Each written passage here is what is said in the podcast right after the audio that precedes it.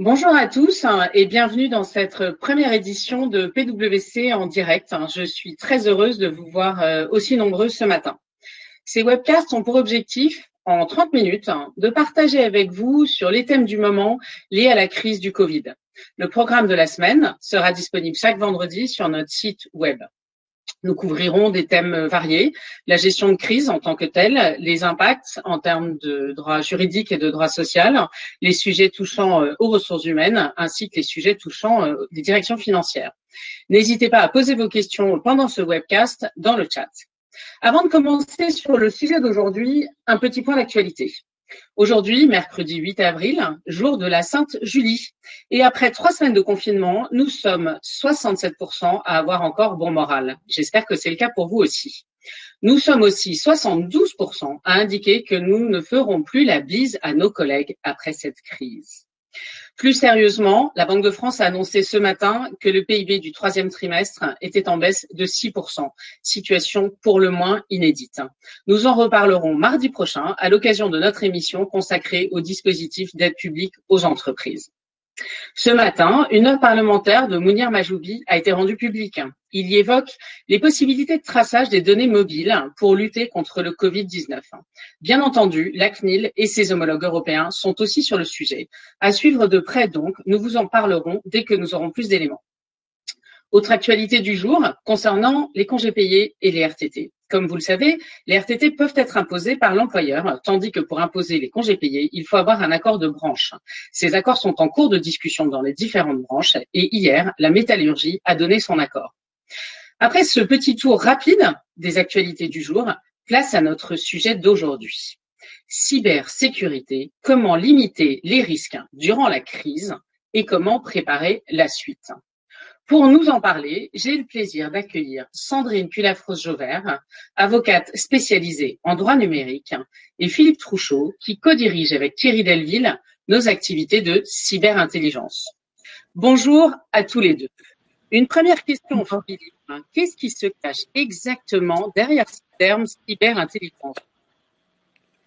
Alors, cyberintelligence, euh, c'est un concept euh, qu'on a créé il y a un peu plus d'un an et demi maintenant pour répondre à l'évolution de, la menace et au caractère euh, multiforme euh, des menaces. Donc pour cela, nous avons euh, réuni en une seule activité l'ensemble de nos compétences cyber, évidemment, mais aussi et surtout tout ce qui a trait à la gestion de crise, et c'est particulièrement incarné par Thierry Delville, qui est l'ancien délégué interministériel à la cybersécurité et aux industries de sécurité, qui nous a rejoint il y a un peu plus d'un an en tant qu'associé.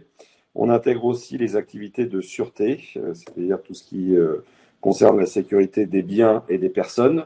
Et nous avons aussi euh, l'activité qui a trait à ce qu'on appelle Global Intelligence ou dit autrement intelligence économique. J'aurai l'occasion dans ce dans cette euh, WebEx de vous présenter un peu plus les résultats euh, de ce que l'on peut observer sur euh, la cybercriminalité en matière de, enfin, dans cette période de crise. Et enfin, on a regroupé aussi dans ce, dans cet ensemble tout ce qui concerne le Forensic Technology Services. C'est des gens qui sont spécialisés dans l'investigation des incidents ou dans la recherche d'informations dans des grandes masses de données. Voilà, Cécile dit en quelques mots ce que veut dire ou ce que revêt cyberintelligence euh, chez nous. Merci de cet éclairage. J'ai une première question euh, pour tous les deux. Euh, qu'est-ce que vous observez en matière d'évolution des cyberattaques en ce moment? Sandrine, si ça te va, je te laisse nous partager ton point de vue? Oui, merci beaucoup. bonjour à tous. alors c'est vrai qu'en raison de, la crise sanitaire, les entreprises ont naturellement eu recours au télétravail hein, pour endiguer la propagation du virus Covid-19 et protéger la santé de leurs employés et collaborateurs non salariés. Euh, alors, il est vrai que le maniement des données comme ça, par le biais d'un accès distant euh, aux outils et aux systèmes d'information de l'entreprise, présente hein, des, risques naturels en matière de sécurité informatique. Euh, les risques, euh, quels sont-ils? Euh, D'abord, l'atteinte au système d'information de l'entreprise, l'atteinte au patrimoine informationnel de l'entreprise et plus précisément, par exemple, les données à caractère personnel ou toutes les informations sensibles qui seraient protégées par le secret des affaires, par exemple.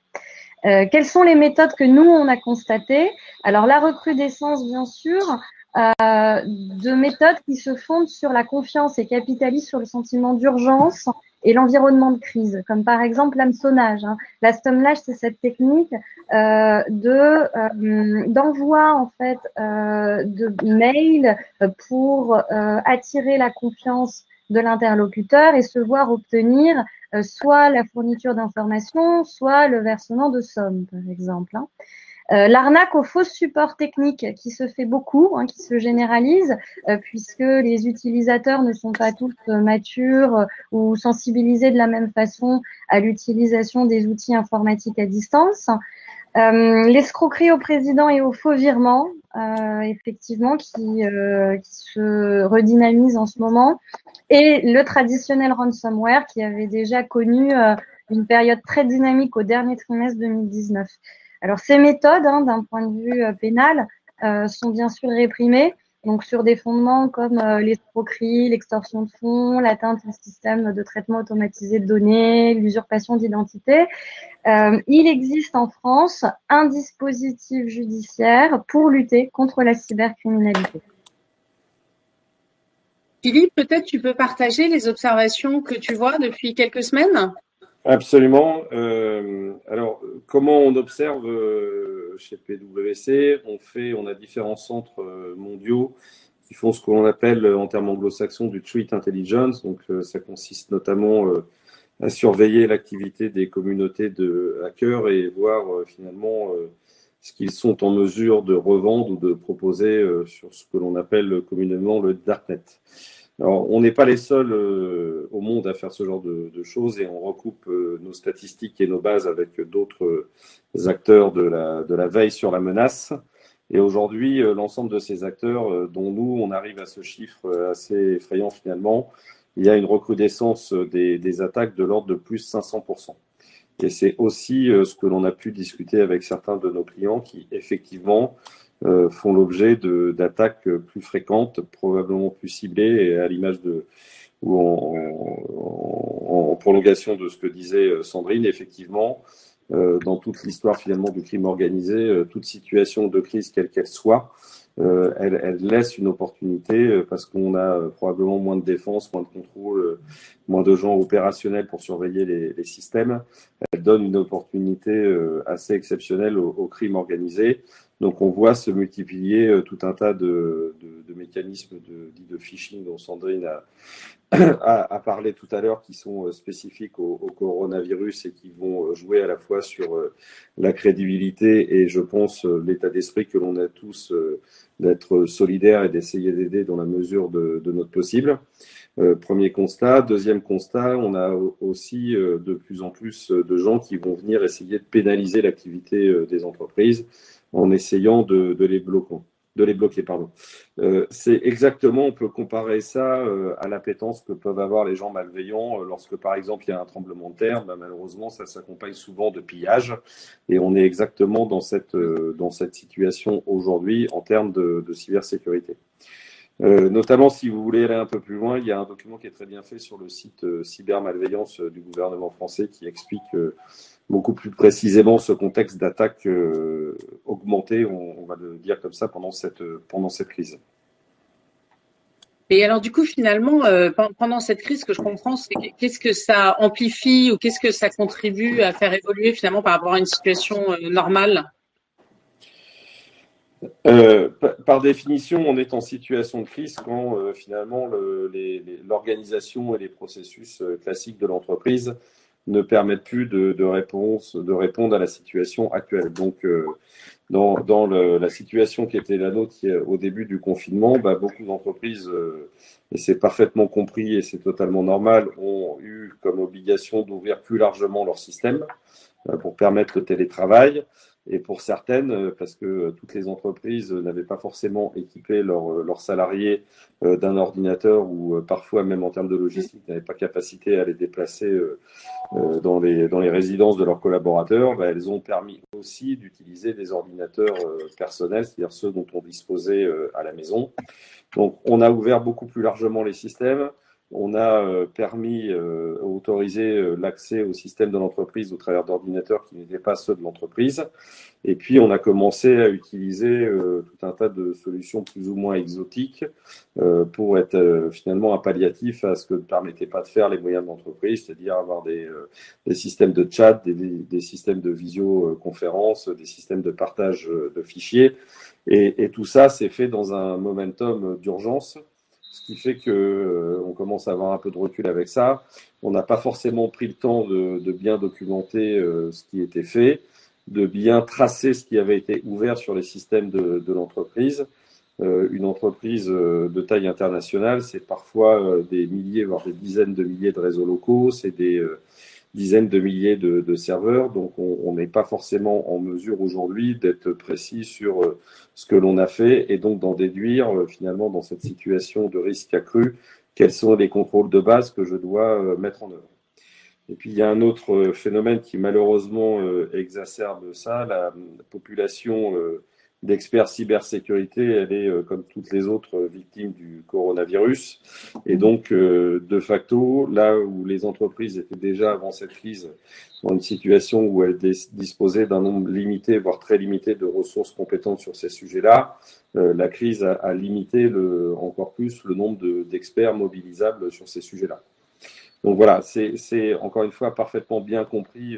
on a tous agi dans l'urgence avec une sorte de devoir de euh, finalement de, subsistance et de, résilience, mais ça a conduit à des ouvertures plus larges euh, des systèmes, à des euh, largesses par rapport aux politiques de sécurité existantes dans les entreprises.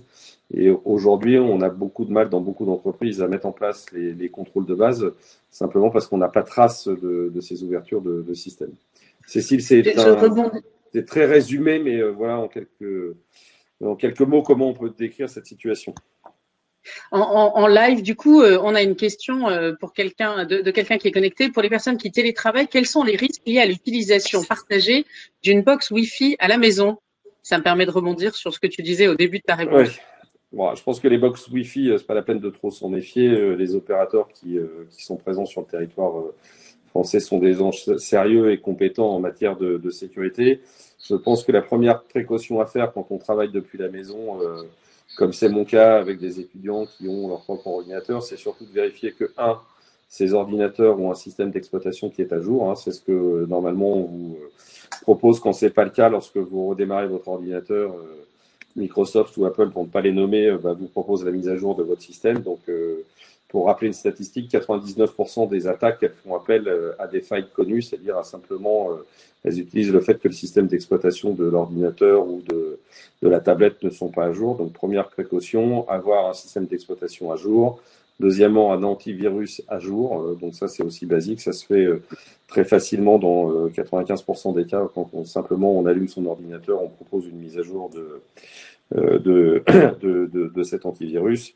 Et puis troisièmement, et c'était, euh, je crois, l'attention que nous proposait euh, Sandrine, faire extrêmement attention aux mails suspects. il y en a beaucoup qui se multiplient. Euh, certains viennent, enfin, de, des faux mails viennent de l'assurance maladie qui propose des tests de dépistage. Certains, certains viennent de, euh, encore une fois, c'est des faux mails, mais qui viennent d'une banque qui vous propose des facilités de trésorerie. Donc, je pense que pour les entreprises, c'est euh, extrêmement important de bien sensibiliser euh, les salariés qui travaillent à distance sur le, fait de, de, ne pas baisser leur vigilance par rapport aux, mails ou aussi, comme le disait Sandrine, aux appels ou aux sollicitations d'un éventuel support informatique. Et alors, du coup, ça me permet de te poser une autre question. en ce moment, on entend beaucoup parler de crise et de surcrise. Qu'est-ce qu'on entend par là en fait? Est-ce que tu peux nous expliquer un peu? Oui, alors en quelques mots, et euh, on a fait, on a eu de, nombreuses discussions avec Thierry, euh, avec nos clients. Euh, le, principe de surcrise, ça amène à ce que, ça ramène plutôt à ce que je disais. On a moins de collaborateurs experts en matière de cybersécurité, mais en parallèle, on a beaucoup plus d'attaques. Et nos systèmes, quelle que soit l'entreprise, sont beaucoup plus ouverts on a pris des largesses par rapport aux politiques de sécurité, donc euh, il y a un risque euh, inhérent de, crise cyber qui est beaucoup plus important qu'à l'habitude. Et on voit que la plupart des entreprises, et c'est encore une fois parfaitement compréhensible, n'auront pas forcément les mêmes moyens à mettre à disposition pour gérer une nouvelle crise cyber. Ne serait-ce que parce que les, les, experts ne sont pas dans une même unité de lieu, les salles de crise des entreprises ne sont pas forcément accessibles en cette période. Et, donc, euh, on, peut recommander à chacun de, bien prendre en compte, encore une fois, ce qui a été ouvert sur les systèmes, de bien sensibiliser euh, les employés sur la mise à jour de leur système, sur le fait de ne pas être trop crédule par rapport aux mails qu'ils reçoivent, et puis surtout de mettre en place euh, quelques contrôles de base sur le contrôle d'accès. Et, alors, du coup, peut-être, Sandrine, est-ce que tu peux nous, partager quelles sont les mesures que tu penses qu'il faudrait mettre en place? Qu'est-ce que tu conseilles en ce moment? Euh, alors, il y a quelques best practices hein, qui sont euh, de deux types. Euh, D'abord, les, enfin, les, les practices qu'on va mettre en place en interne euh, vis-à-vis de la population de salariés et de collaborateurs non salariés, euh, dans le cadre de la généralisation du télétravail. Et ensuite, les catégories de mesures qu'on va prendre vis-à-vis -vis de ces partenaires commerciaux et fournisseurs de services, notamment informatiques. Donc en ce qui concerne les mesures en interne, euh, alors euh, évidemment Philippe l'a évoqué, hein, euh, il y a une, identification des risques à prendre et à faire sur le type de données, les applications qui sont utilisées, estimer la gravité et la vraisemblance de ces risques pour prendre les bonnes décisions, mettre en œuvre tout type de mesures techniques et organisationnelles de sécurité. Je pense par exemple au contrôle des accès, au chiffrement, l'authentification, euh, peut-être le renforcement de certains pare-feu, des verrouillages de ports USB peut-être, enfin énormément de, choses qui peuvent être discutées selon euh, la nature des données euh, et l'exposition au risque que l'entreprise considérera. et d'un point de vue plus juridique, s'assurer de la bonne application de la charte informatique et, surtout de sa mise à jour. Euh, établir et, diffuser régulièrement euh, des directives spécifiques, parce que peut-être que la charte informatique ne prend pas en compte une application généralisée du télétravail. Peut-être qu'il faut renforcer certaines mesures, peut-être qu'il est nécessaire de sensibiliser au plus près euh, les salariés et collaborateurs aux usages, aux nouveaux risques, euh, et les aider à appréhender ce qu'est vraiment la classification de la sensibilité des données qu'ils traitent, qu'ils adaptent leur propre comportement et que ce soit vraiment efficace. Donc vraiment préciser les règles euh, dans le contexte de la digitalisation et du télétravail généralisé euh, de l'activité, en encadrant aussi spécifiquement le shadow IT, c'est-à-dire le recours à des outils euh, et des solutions qui sont euh, pas homologuées ou dans le catalogue des applications de l'entreprise, qui échappent en fait à la maîtrise de la direction des systèmes d'information. Euh, et, et, ça, ça passe par l'éducation et la sensibilisation euh, bah, des, des, salariés et des collaborateurs. Le vrai enjeu euh, en interne, ça va être aussi post-crise d'améliorer hein, les stipulations de la charte informatique pour accompagner et finalement encadrer la transition vers ces nouveaux usages. Il y aura un avant et un après euh, la crise, mais aussi en matière d'utilisation d'outils numériques et la façon de l'appréhender et d'appréhender le télétravail en général. Et vis-à-vis des externes, des, des partenaires euh, et des fournisseurs, hein, notamment euh, les prestataires informatiques et les éditeurs informatiques, moi je recommande euh, sur le plan juridique de, de, capitaliser sur cette expérience de crise pour structurer le suivi et la gestion des contrats stratégiques en cours. Donc on peut assimiler ça à du contract management, hein, euh, et notamment pour les contrats informatiques et pour améliorer euh, la, résilience face à la, à la, cybercriminalité. Donc, par exemple, euh, dans les contrats informatiques, euh, vérifier euh, les modalités des mesures de continuité hein, de service. Donc, ça va être dans les plans de continuité d'activité ou dans les plans de continuité informatique dans certains contrats. Euh, également s'intéresser euh, à tout ce qui relève des activités sur les traitements de données à caractère personnel et comment euh, ces opérations, quand elles sont externalisées, sont suivies et assurées dans le cadre du télétravail et des nouveaux euh, plans de, enfin la mise en action des plans de, de continuité d'activité. Plus généralement, utiliser, je dirais, les clauses euh, de comitologie des contrats informatiques pour euh, régulièrement rechercher des aménagements à l'amiable euh, entre les co-contractants pour s'adapter euh, finalement à la crise, rechercher des aménagements opérationnels qui vont se traduire ensuite par des dispositions contractuelles.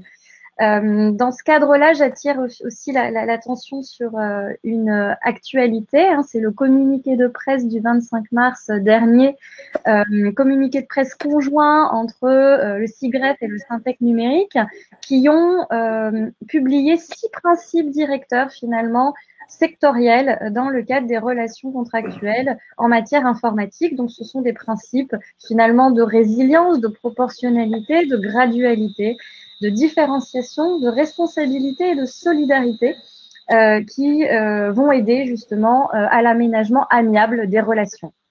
Voilà. Merci beaucoup Sandrine pour cette réponse très complète. Peut-être une, une, dernière question, Philippe. Qu'est-ce que tu donnerais comme conseil en fait pour gérer finalement la reprise euh, puisque dans cette période, on comprend bien, assez inédite, on, prend un certain nombre de décisions autour de tous ces sujets euh, cyber. Qu'est-ce que tu as comme conseil à nous donner pour euh, gérer la suite quelque part alors, comme je le disais, ce qui me paraît important maintenant qu'on est finalement dans un rythme un peu plus stationnaire dans cette, dans cette crise, c'est d'avoir un minima documenté de manière très simple tout ce qui a pu être ouvert au sein de l'entreprise. Euh, donc, euh, quelques précautions d'usage à, prendre lorsqu'on va sortir de cette situation. C'est un, euh, vérifier que les PC qui vont revenir dans l'entreprise n'ont pas été infectés parce que par ailleurs, mm. on utilise la technologie aussi à d'autres finalités que le travail. Donc, il y a beaucoup d'incidents qui viennent du fait que l'on récupère, si on passe à l'expression, des cochonneries sur Internet. Euh, donc, il y, a, déjà des entreprises qui prévoient un programme de vérification des, des, PC euh, qui vont revenir dans, dans l'entreprise. Euh, deuxièmement, euh, puisqu'on aura à minima documenté tout ce qu'on a euh, ouvert ou tout ce qu'on a, toutes les largesses qu'on s'est données par rapport aux politiques de sécurité, bah, c'est vérifier que si je prends une image, qu'on a bien refermé les fenêtres et les portes. Euh, et ensuite, euh, comme l'a indiqué Sandrine, euh, on utilise beaucoup de, systèmes périphériques à l'entreprise pour communiquer ou partager des données. C'est essayer au moins de vérifier qu'on n'a pas laissé traîner dans des systèmes partagés des données confidentielles de, de l'entreprise. Voilà en quelques mots pour rester dans le timing, ce que je pouvais essayer de dire sur le sujet on a des questions euh, en live. Euh, par exemple, quelle est votre position sur la gestion des tests de sauvegarde? Intégrité, complétude, périmètre. Alors, le, constat euh, maintes fois fait avec Thierry Delville sur la résilience et, les sauvegardes, c'est que beaucoup d'entreprises avaient un peu perdu pied dans la gestion de la complexité de leurs sauvegardes les environnements informatiques se sont virtualisés. Euh, il y a eu beaucoup de solutions technologiques qui ont permis d'automatiser, de simplifier la réalisation des sauvegardes.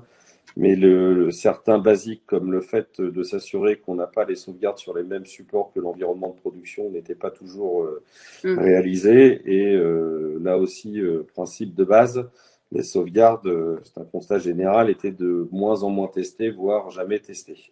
Euh, donc là, je pense qu'il y a un, côté back to basic. C'est un, vérifier qu'on a effectivement des supports de sauvegarde à peu près exhaustifs qui sont pas sur les mêmes euh, infrastructures informatiques que les systèmes de production. Et trois, euh, les tester à minimum. Alors c'est impossible de le faire sur l'intégralité du système d'information de l'entreprise en cette période, mais vérifier ça sur les systèmes les plus sensibles et ce qui reviendra aussi à la remarque de Sandrine sur bien, euh, bien cataloguer la criticité des données, c'est euh, probablement euh, ce qui reste à faire. Mais le constat, là aussi, qu'on peut dresser, c'est que la plupart des incidents de cybersécurité qui ont eu lieu avant la crise Covid n'avaient pas forcément un degré de gravité extrême, mais ils ont été exacerbés et ils ont eu des conséquences majeures, pas à cause de l'incident lui-même, mais simplement parce que les mécanismes de sauvegarde qui étaient euh, un peu obsolètes, n'avaient pas été testés, n'étaient pas exhaustifs. Et donc, la, la, les grandes difficultés des, entreprises à attaquer, euh, qui ont été attaquées, ça a été de reconstituer leur environnement informatique faute de sauvegarde à jour. En fait. D'accord. Je vois que nous avons une autre question sur la cybersécurité lors des assemblées générales. Comment limiter le risque cyber lors de la réception par l'émetteur de l'attestation de détention que l'actionnaire doit envoyer par email pour que sa question soit prise en compte? Alors Sandrine, je ne sais pas si tu veux te lancer sur le côté légal de cette question, parce que je, le droit, euh, Alors on a, on a, on a très peu de temps, mais non, en fait, ce qu'il faut, c'est pouvoir établir vraiment un protocole sécurisé. Euh, on peut avoir recours à certaines euh, solutions du marché, euh, notamment pour authentifier l'émetteur, le récepteur, bien entendu, encore une fois, des flux sécurisés. Et, ça, ce sera peut-être des choses qu'on pourra aborder lors de la prochaine émission de PwC en direct euh, où la question des AG sera traitée et peut-être qu'un segment sur la sécurité pourra euh, à ce moment-là être traité. Eh bien, écoutez, ça, ça me permet de, de conclure euh, puisqu'il est pile midi, donc nous, nous sommes pile à l'heure. Un, un, grand merci d'avoir participé à cette première émission de PwC en direct. On espère le premier d'une longue série et on vous donne rendez-vous vendredi pour euh, notre webcast consacré en effet aux droits des sociétés et l'impact des ordonnances euh, récentes sur la tenue des conseils d'administration, des AG, des approbations de comptes. Un grand merci à Philippe et Sandrine de vous être prêtés à cet exercice pour cette première édition et je vous souhaite à tous une très belle journée. À bientôt. Merci Cécile. Merci. Bonne journée à tous. Bonne journée.